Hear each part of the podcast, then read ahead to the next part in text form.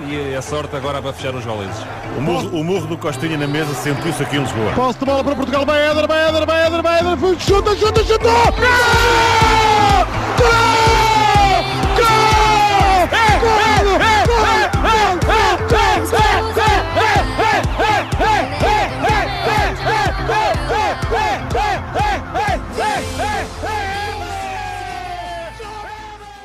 Olá, bem-vindos ao sexto episódio de Amor à Camisola. Mais uma semana que passou e espero que estejam todos bem. Uh, hoje, para este episódio, como convidada, tenho comigo uma campeã nacional em título de voleibol feminino. É verdade, o tema de hoje que vos trago aqui é esta modalidade do voleibol, no âmbito feminino, e tenho comigo a atleta uh, Bárbara Gomes, da AJTM Futebol Clube do Porto, que venceu esta temporada o Campeonato Nacional de Voleibol. Antes de passar à apresentação da minha convidada, quero desde já agradecer a presença à Bárbara, que foi, foi cinco estrelas e prontamente aceitou o meu convite. E, e acho que tem tudo para ser um, um, grande episódio, rico em conteúdo e, claro, conhecimento, porque acredito que a perspectiva de uma atleta que está por dentro da modalidade, ainda mais uh, a Bárbara, que é uma das, das grandes atletas que nós temos a nível nacional no nosso voleibol feminino, nos trará aqui uma visão muito boa do voleibol, tanto na vida dela como no âmbito geral. Por isso, desde já, passo a apresentar eh, a Bárbara, que, que iniciou o seu percurso no voleibol federado aos 11 anos, no, no CARDES, uma associação de Viseu, onde jogou até aos 17 anos. Em 2011 foi convocada para a Seleção Nacional de Cadetes, que na altura em regime internato nos Carvalhos, onde ficou até terminar a época em 2013-2014. Nessa mesma época foi para o Colégio Nossa Senhora do Rosário, onde jogava na equipa Júnior e Sénior. E foi nesse ano que venceu o seu primeiro título de voleibol, a Taça de Portugal, e também os títulos nacionais de Séniores e Júniores. No ano seguinte, uh, ao serviço do Porto Volley, ganhou novamente essas três competições e permaneceu no Porto Volley até a época de 2017-2018. Na época seguinte, foi para o Atlético Voleibol Clube de Famalicão, onde participou pela primeira vez na, nas competições europeias de clubes. No ano seguinte assinou então pela Academia José Moreira, que se viria a tornar Academia José Moreira Futebol Clube do Porto, onde este ano conquistou então o Campeonato Nacional de Voleibol. A Bárbara conta então com três títulos de campeã nacional, três supertaças e quatro taças de Portugal. Durante estes anos foi convocada para a seleção nacional diversas vezes, contando como ponto alto da sua carreira a participação no Eurovolley, no Campeonato da Europa em 2019. Depois deste palmarés incrível, que acabei aqui de citar, um, dou então a palavra à Bárbara para ela, se quiser eh, saudar eh, aqui os ouvintes e dizer umas palavras. Bem, antes de mais, quero agradecer o convite. Acho que é muito importante uh, falarmos do voleibol, porque não, não é uma modalidade assim muito conhecida. Um, e, e, espero conseguir trazer mais fãs para o voleibol, principalmente para o voleibol feminino. muito bem. Um, se quiseres Podemos então passar já à primeira pergunta da entrevista? Sim, acho que sim, pode ser. então eu tinha aqui como primeira pergunta, pronto, para, para, nos, para conhecer um bocadinho melhor da tua, da, tua, da tua paixão, onde é que nasceu esta tua paixão pela, pela modalidade e como é que foram os teus primeiros passos na carreira? Olha, uh, o meu pai é treinador de voleibol na associação onde eu comecei, onde eu comecei a jogar. Então acho que o, o, a minha paixão pelo voleibol começou desde pequenina. Eu lembro-me de ser muito novinha e ir, ir aos treinos com ele e estava sempre a ver os jogos todos. A minha mãe até chegava a chatear-se comigo porque eu preferia ficar a ver os jogos em vez de fazer os trabalhos de casa. E então, um, pronto, acho que, acho que a paixão começou, começou aí, por, por estar sempre nesse meio. Mesmo, mesmo o voleibol não estar muito dinamizado em Viseu. Como, não sei se vocês sabem, mas assim o, os sítios onde se joga mais voleibol é aqui no norte, em Espinho, Matosinhos, por aí. Um, e portanto Viseu não tem, não tem cultura de, de, ter boas equipas de voleibol, aliás de ter equipas de voleibol. Nós fomos durante muito tempo a única associação que tinha, que tinha voleibol lá. Eu cresci nesse, nesse meio pequenino, mas sempre soube que, que queria jogar voleibol e que, e que era assim a minha maior paixão. Ok, muito bem. Sim, eu, eh, eu tinha noção que a maioria das, das equipas mais conhecidas também são do Norte, não é? Sim, sim, sim, é tudo aqui nesta zona. Exato, exato. Um, agora, agora que pronto, venceste o campeonato este ano, um, como é que foi esta época tão atípica que, que terminou com, a vossa, com o vosso título, não é? uh, pela primeira vez campeão nacional de voleibol na primeira, na primeira divisão, a AJTM Futebol Clube do Porto. Quais é que foram assim os pontos fulcrais e decisivos que achas que a vossa equipa teve para conseguir eh, chegar ao título? É assim, primeiro realmente é de reforçar que esta época foi, foi completamente diferente daquilo a que, a que nós atletas estamos habituadas. Um, tivemos uma. Aliás, a própria preparação para a época foi, foi diferente. Nós, nós começámos a preparação por volta de abril, maio, mas cada uma em sua casa, por. Uh, tínhamos algumas reuniões Zoom para até mesmo para trabalhar os níveis táticos dos modelos de jogo e essas coisas, mas treinámos muito tempo sozinhas, fazíamos treinos, nós estamos habituadas a estar no ginásio, a fazer esse tipo de trabalho, a, a ter o trabalho com bola normal, um, tivemos de nos adaptar a, a, este, a todo este contexto que, que foi muito diferente.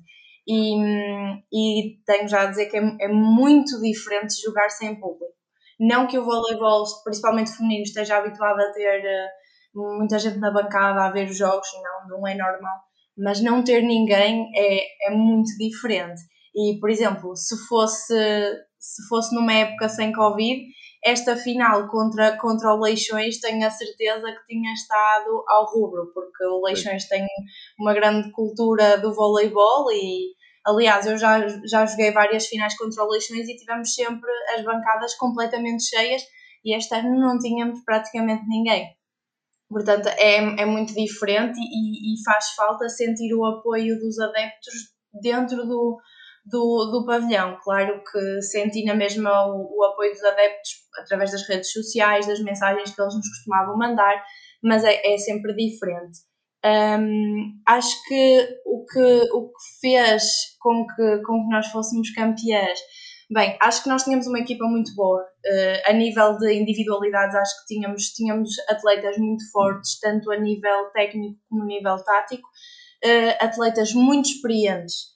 Uh, tanto as portuguesas como as estrangeiras que, que, vieram para a nossa equipa eram todas atletas com, com uma experiência muito vasta, que já tinham jogado noutros campeonatos, que já tinham também disputado outras, outra, outros títulos, e acho que isso foi muito importante para depois, nos momentos decisivos, nós conseguirmos dar a volta, mesmo quando as coisas não estavam a correr da maneira que nós queríamos.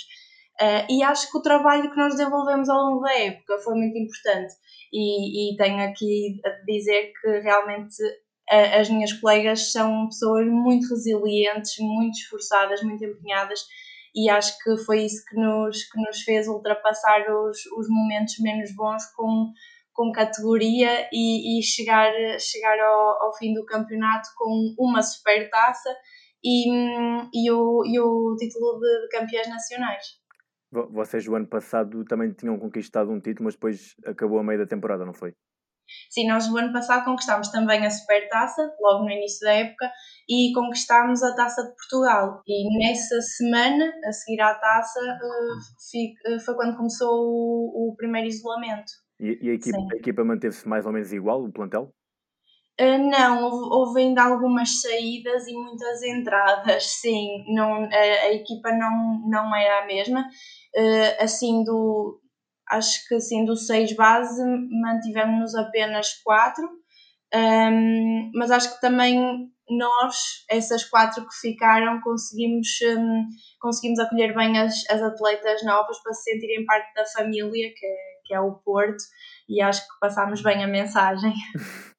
Muito bem. Um, como é que olhas para, para a competitividade desta nossa primeira divisão no voleibol feminino, com, com o crescimento de muitas equipas? Acho que desde o primeiro ano que eu, que eu joguei no, na primeira divisão sénior, uh, tem, tem sido. tem havido uma evolução muito grande. Um, agora já há muitas equipas a investir uh, tanto nas atletas como nas equipas, uh, também na formação. Uh, neste momento, acho que também a entrada dos, dos três grandes no voleibol feminino também ajuda à evolução do, do campeonato. Pronto.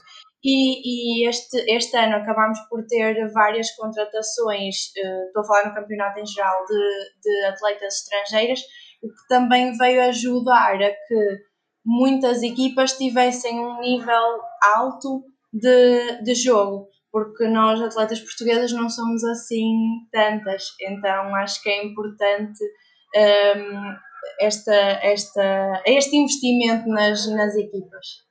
Um, e agora que falaste disso, um, qual é a tua opinião sobre a, a, visibilidade que o nosso país dá e tem dado às modalidades, nomeadamente o voleibol feminino? E, e se achas que tem sido feito um, um bom trabalho ao nível da valorização desta modalidade? Bem, acho que hum, e acho que isso quase toda a gente partilha da mesma opinião, que é uh, o futebol, claro, é o desporto rei do nosso país e em quase todos os países.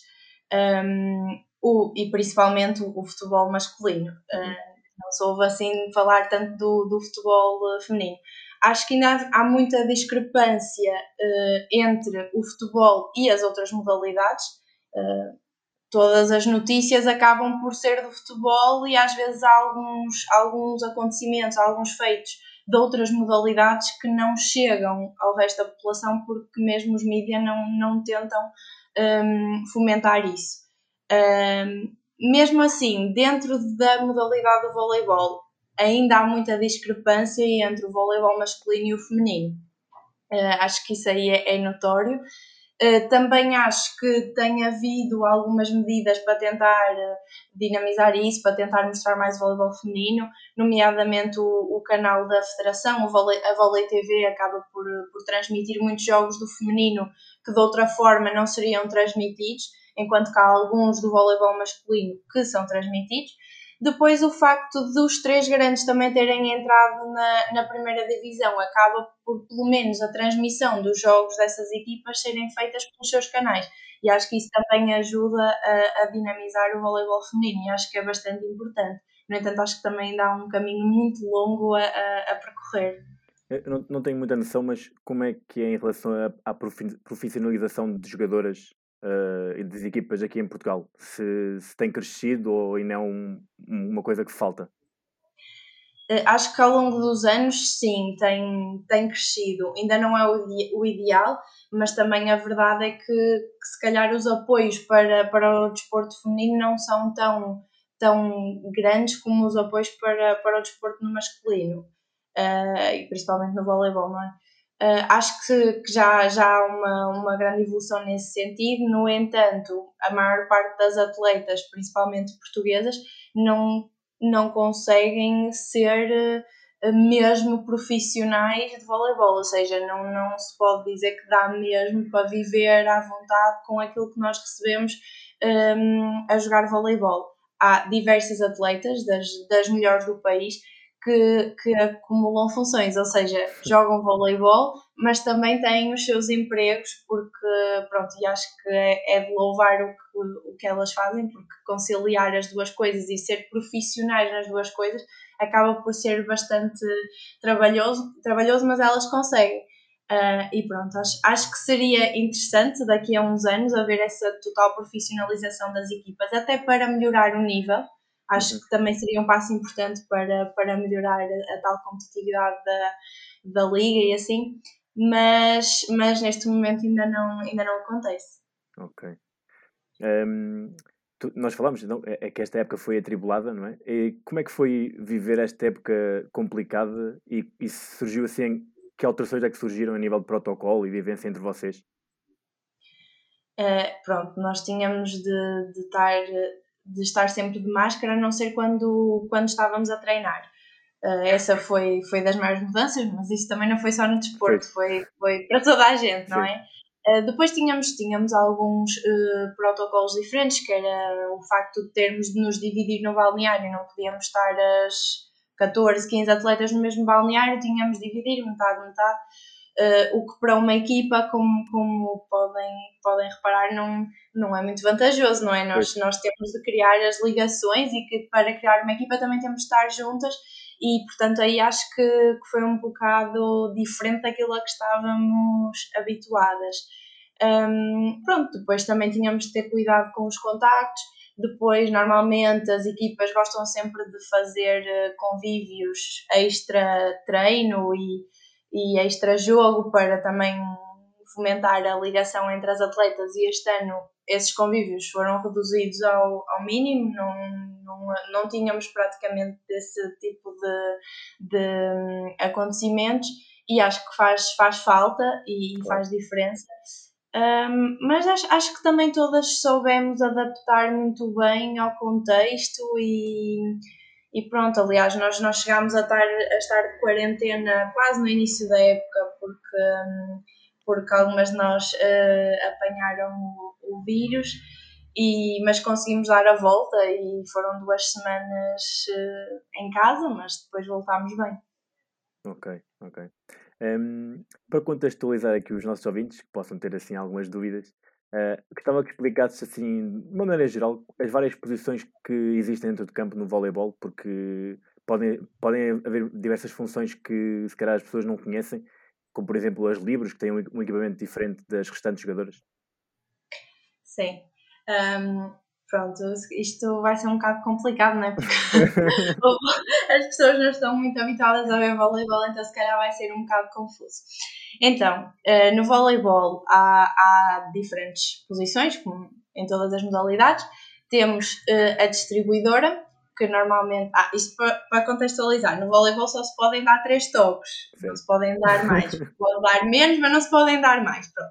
Normalmente a distribuidora é a que está responsável pelo segundo toque, é ela que vai montar o jogo ofensivamente. Ou seja, é ela basicamente que decide que jogadas é que vamos fazer e quem é que vai atacar.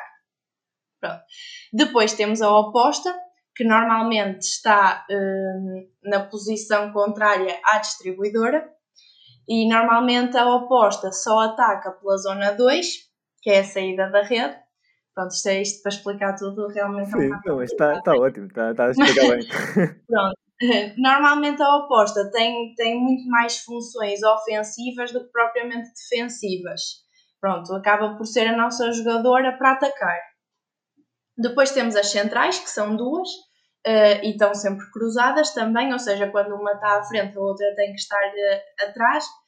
Um, e normalmente jogam, como são as centrais, jogam no meio da rede e normalmente estão mais responsáveis pelo bloco e uh, atacam algumas vezes, mas como as, as bolas que elas levam são mais rápidas, normalmente atacam quando a bola está assim mais boazita, não é? é isso. Pronto. Normalmente o que acontece é que as centrais, quando chegam uh, à parte defensiva, elas servem e quando, quando falham o serviço ou quando essa jogada acaba, saem para entrar a livre a Libro que tem a tal camisola diferente e que é quase como se fosse a guarda-redes da equipa, portanto ela tem funções meramente defensivas. Uh, pronto, tem de ser uma especialista na manchete, tem de ser muito boa na defesa e tem de coordenar a recepção. A recepção é quando nós estamos uh, a receber, portanto, o serviço. A outra equipa está a servir, nós recebemos. A defesa é quando a equipa ataca. Pronto. E ela tem de coordenar essas tais funções defensivas.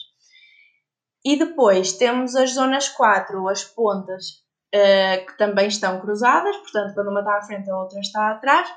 E estas jogadoras, que é o meu caso, eu sou zona 4, acabamos por ter várias funções. Nós recebemos, nós defendemos, nós atacamos e nós bloqueamos e servimos. Portanto, a única coisa que não fazemos tantas vezes é passar uh, ou distribuir. Pronto, e nós, claro, também temos de ser, uh, ou convém que sejamos muito boas também na parte defensiva e na recepção, mas também temos que ser boas a atacar.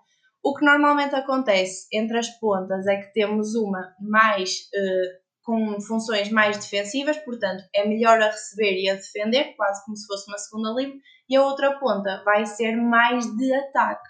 Normalmente é isso que acontece. Pode acontecer termos duas pontas mais, mais parecidas, eh, não tem problema nenhum. Uhum. Mas normalmente é o que acontece. Pronto, e acho que resumidamente é isto.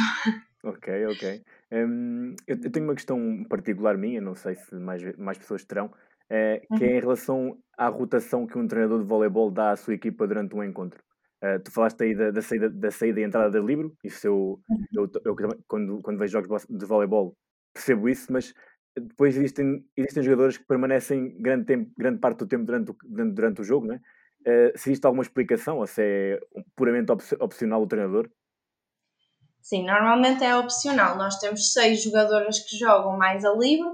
A livre, portanto, está normalmente troca sempre com a central que chega atrás, depois dela efetuar serviço, porque as livres só podem mesmo defender e receber, não podem servir. Uhum. Uh, portanto, a central tem de servir e só quando acaba essa jogada e não tem de voltar a servir é que entra a livre.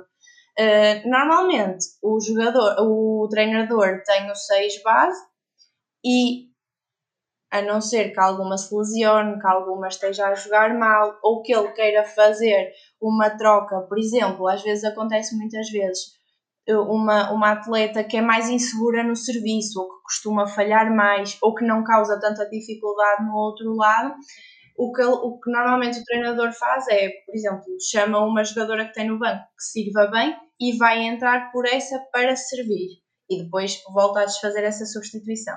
O que às vezes também acontece é que, como eu disse, a oposta tem uma função muito mais ofensiva, muito mais atacante do que, do que defensiva. O que às vezes acontece quando ela chega atrás, eh, a distribuidora chega à frente e, ou seja, perdemos uma atacante na rede, ficamos só com duas atacantes na rede porque a distribuidora está na rede e ela não vai atacar. Então, o que às vezes o treinador faz é trocar, uh, portanto, tem uma distribuidora e uma oposta no banco e vai trocá-las. E nós costumamos chamar isso uma inversão, ou seja, ele põe uma oposta no lugar da distribuidora e uma distribuidora no lugar da oposta. Mas depois, normalmente, ele volta a desfazer esta substituição. Normalmente são assim as substituições que são feitas com mais frequência e não estão relacionadas com a jogadora estar a jogar mal ou bem, Uhum. e depois tem essas substituições normais que se a jogadora estiver a, a, jogar mal, não estiver a render, sai e entra a que está no banco. Mas normalmente sim, são opções do, do treinador. Ok, ok. Um, qual, é que para ti, se calhar, o momento mais importante no jogo? É o serviço, a distribuição? O momento mais importante.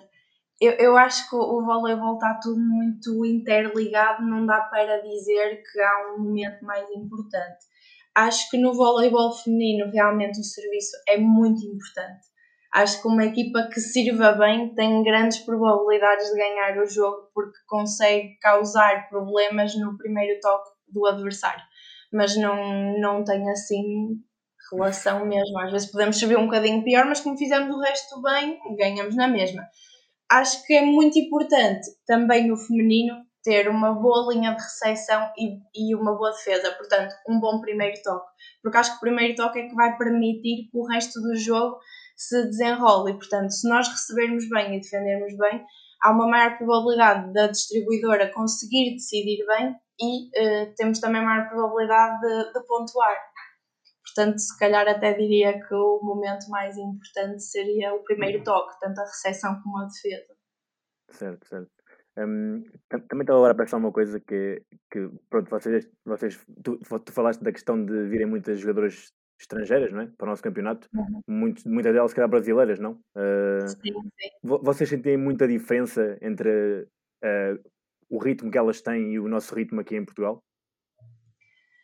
Uh, não, não acho que, que, se sinta muita diferença no ritmo, acho que realmente há algumas vivências, experiências, mesmo a maneira de trabalhar, em algumas coisas são diferentes, sim.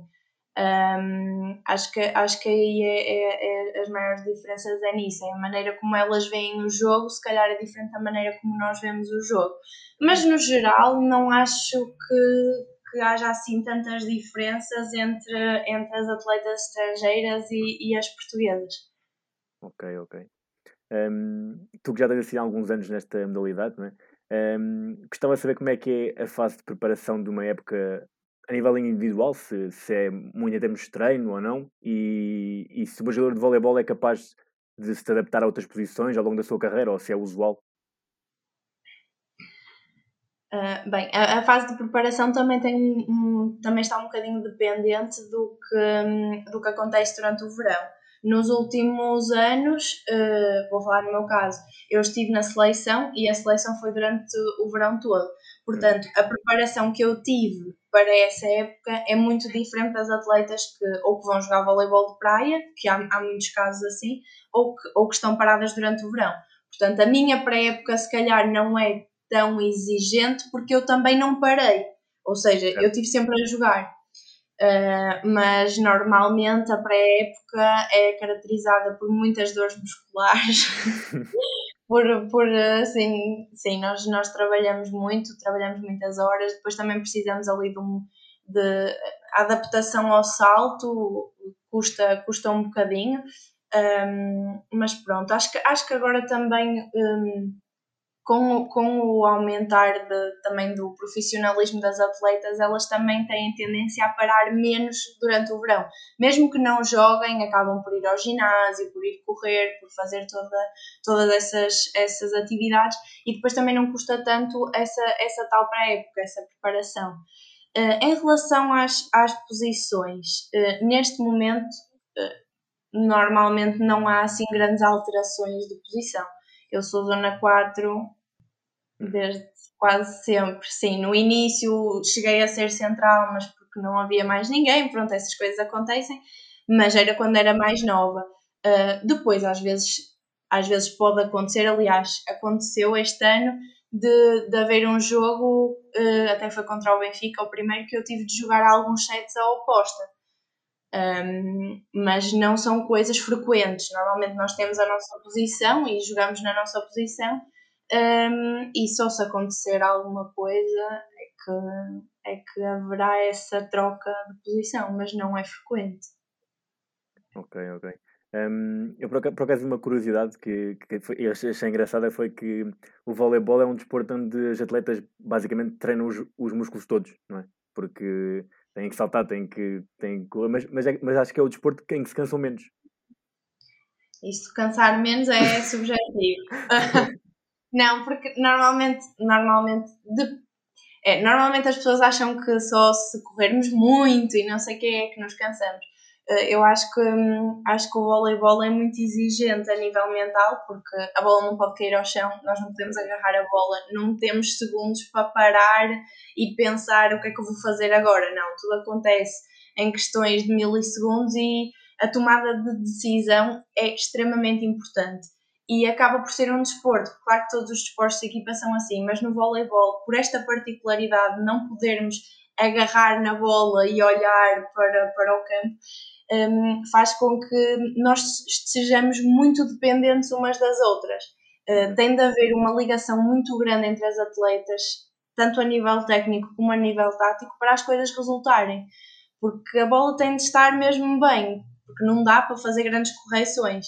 Pronto. Um, claro que nós não, nós não estamos sempre a correr, a maior parte do tempo nós até estamos paradas, depois, claro, servimos, fazemos a chamada para saltar, mas, mas o facto de fazermos muitos saltos uh, e de, desta exigência uh, psicológica e mental, acho que acaba por ser também muito, muito cansativo. Claro que é diferente, sim, não é como o futebol que eles estão sempre a correr e mesmo o handball, mas, uhum. mas é diferente. São cansaços diferentes, mas também cansa sim, muito, acreditem.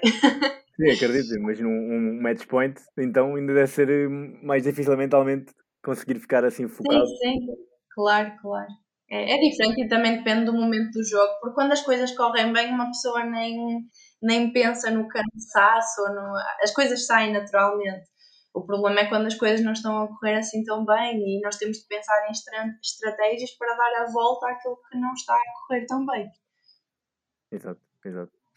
Um, nós, nós falámos um bocadinho no início, mas o que é que achas que falta para que em Portugal o, o voleibol e a nível de seleções nacionais cresça em conquistas?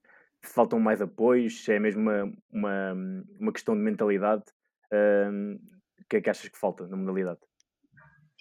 Eu acho que para, para a seleção também crescer em conquistas tem de haver um, o crescimento do próprio campeonato, ou seja, quanto melhor as equipas forem, quanto mais competitivo o campeonato for e quanto maior for o estímulo dado às atletas para elas estarem sempre no topo, isso é que vai fazer com que elas evoluam mais e com que elas se mantenham sempre num bom nível, que é o que acontece em, em muitos países eh, que têm um bom campeonato de voleibol. Eu acho que isso é fundamental para que também uh, um, uh, uh, o que acontece na seleção seja, seja melhor e neste momento falta, falta um bocadinho aqui em Portugal. Lá está, o campeonato já está muito melhor do que aquilo que era há uns anos atrás, mas mesmo assim tem de haver uma maior evolução, tem, tem de haver um, uma melhoria no, no nível de jogo e acho que isso é que vai potenciar as capacidades das atletas portuguesas na seleção e, consequentemente,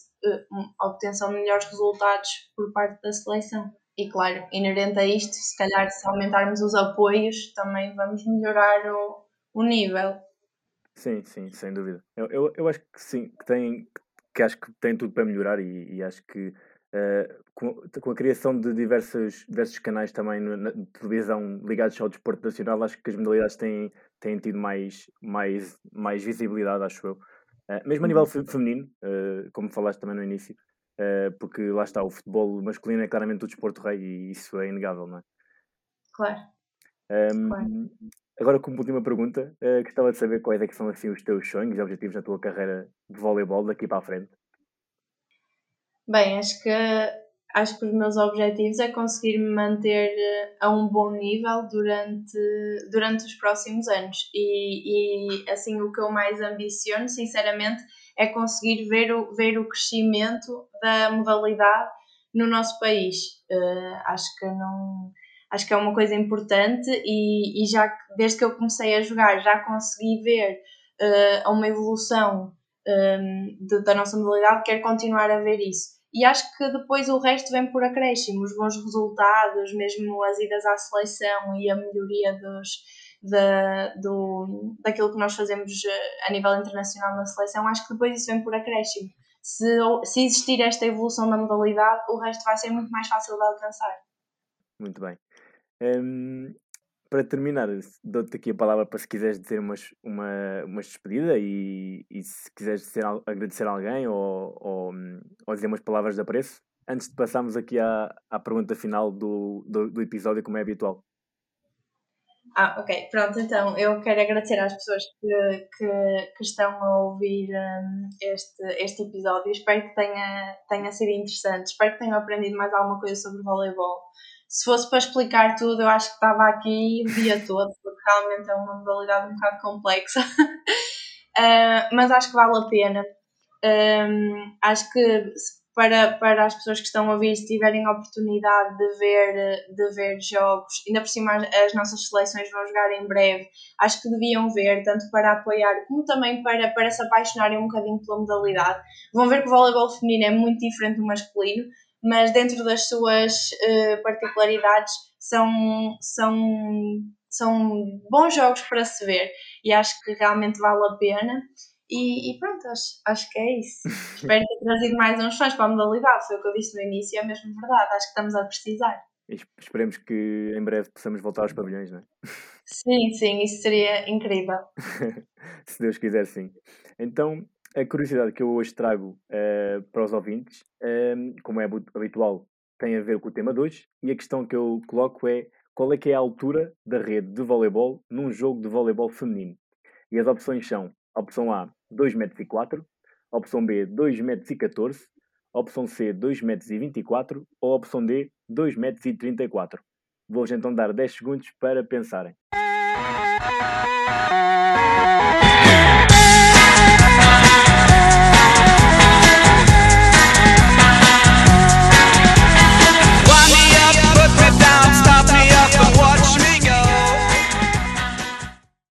Ora então, a resposta correta é a opção C, 2,24 m.